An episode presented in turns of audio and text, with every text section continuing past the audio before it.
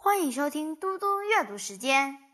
今天我要阅读的是安德鲁·克莱门斯的悬小说《成绩单》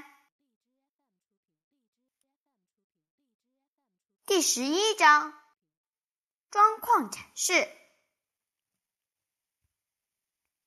诺拉，欢迎！这是第五堂课的开场白。辛德勒博士打手势示意我从他这边走去，坐在方桌前。他好像有点太开心了。不过我不在意这个，我是他今天下午的大计划。我发现这个人必定热爱他的生活。辛德勒博士有两个工作，他是我们学校的心理辅导顾问。同时，也担任菲布鲁克镇上三所小学和初中的心理辅导师。徽章、奖状、执照等占满了他办公室的两面墙，所有的东西都被装框展示，像是某些扁平的、色泽暗淡的蝴蝶标本。我的视线从这个长方形转到另一个长方形，突然间。我看到自己被压成像纸张一样薄，并装入框中。那贴在玻璃片上的鼻子被挤扁了。接着，我看到自己像一个标本，被两面玻璃夹住。辛德勒博士透过显微镜盯着我看。我赶快将这些念头抛开。辛德勒博士的助理是詹玛女士，在博士到其他学校工作时。詹姆女士就代理顾问的工作，她的位子离我坐的有五米远。可是她是在另一个房间，隔着一道开了一扇大窗的墙壁。辛德勒博士说：“准备来点好玩的了吗？”我点头：“当然，我想是吧。”但是我还是觉得有一片玻璃正在推挤我的鼻子。很好，他说：“那我们开始吧。我想让你做个测验，可这并不像是平常在教室里考试的那种。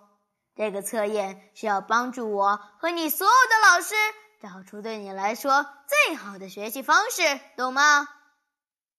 我点点头，然后他继续说：“我们一开始会先做几个题目，我会大声念出问题。”一次念一题，然后你就回答，将你会说的全部说出来。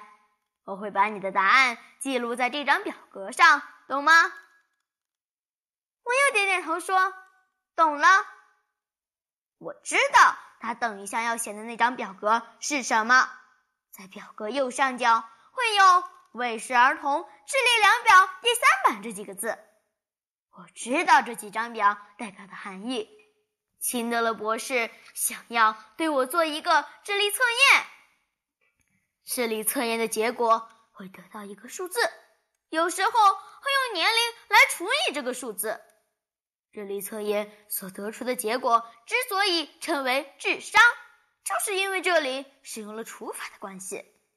这有点复杂，我只从网络上。读过一点点跟智力测验有关的事，但这正是我开始烦恼的原因。像康乃狄格金属测验就很简单，我得到中等程度是因为我在网络上已经查过计分的方法，我知道每一段有多少题要答对，多少题要答错。这个测验就不一样了。我以前从来没查过。辛德勒博士没有浪费一丁点儿时间。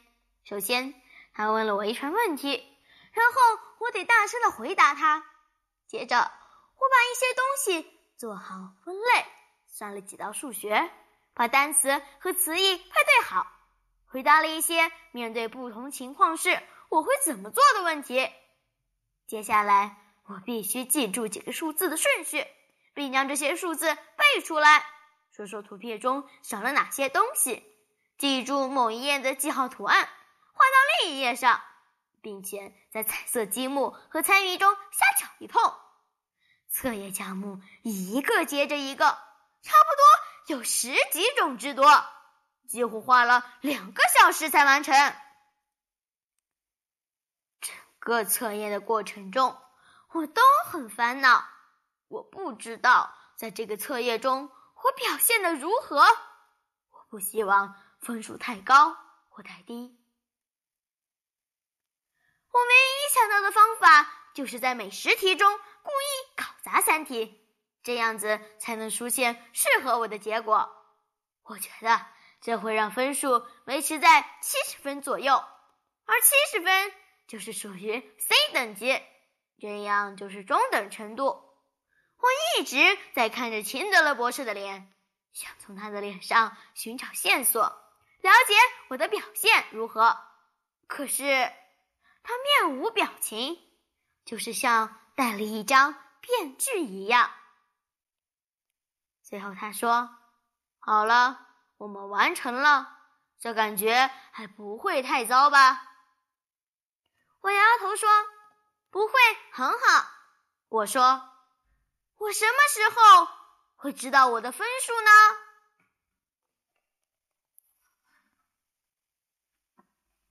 谢谢大家。我们下次再见。